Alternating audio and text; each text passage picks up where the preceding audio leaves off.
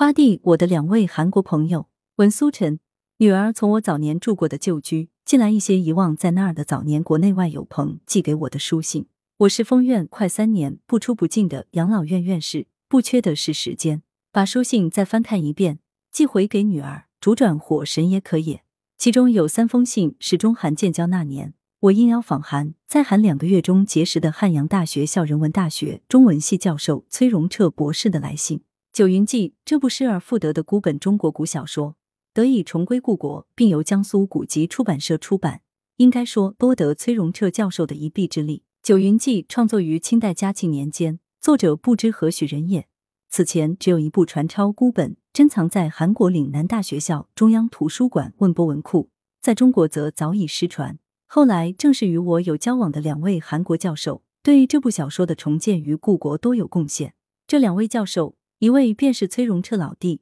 他向中国传递了相关消息，提供了《九云记》的复印本；另一位是高丽大学校人文大学国文系名誉教授丁奎福博士，他考证了《九云记》是中国小说，并强调了这是韩中比较文学史上不可忽视的一件大事。我的《访韩记事》一书中有鸡须书社小聚一文，写在丁奎福兄办公室鸡须书社的一次快乐小聚。书中的《清风五百间》一文写到崔荣彻老弟和他们的中国小说研究会。丁奎福兄来广州找过我，在韩国他是研究李氏朝鲜小说《九云梦》的权威。他的研究是鸡须书社匾牌的四个字，下面就有特别注明“即九云梦”字。鸡须大概出于他挂在鸡须书社墙上，大书法家于右任赠他的对联：“心机和平气，守成天地宫。”他研究过《九云记》《九云梦》的各种版本。也研究过其英文、日文译本，有大量相关著作陆续发表，多收在韩国研究院出版的《韩国古小说史研究》一书。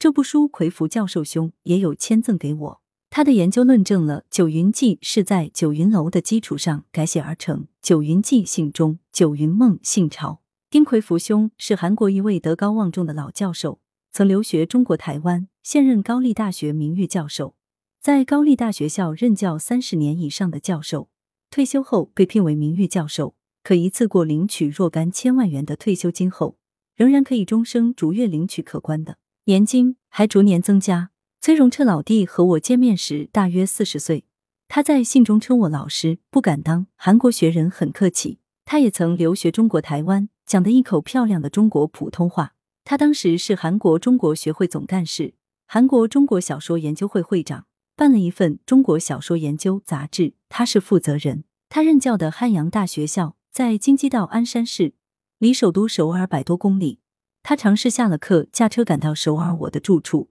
匆匆吃过饭，不是去主持有许多会员参加的学会活动，就是几个人挤在一间小屋子里编辑《中国小说研究》杂志，多半一干就干到下半夜两点钟。中国知道《九云记》的存在，始于一九九二年。在扬州举行国际《红楼梦》研讨会，崔荣彻教授与会提交的论文是《九云记》的作者给予《红楼梦》的关系，其中谈到了《九云记》种种，这引起了中国方面的注意。后来，崔荣彻教授提供了《九云记》的复印本给中国社会科学院文学研究所，该所刘士德教授进行了深入的研究，发表了长篇论文《论九云记》，此后才有了《九云记》书稿，有将其标点整理。交江苏古籍出版社印行，可见学问是交流诚可贵。《九云记》在中国的失而复得，正是交流之赐。魁福兄小个子，老当益壮。他经广州时邀我再访韩国，还说要亲自陪我各处走走。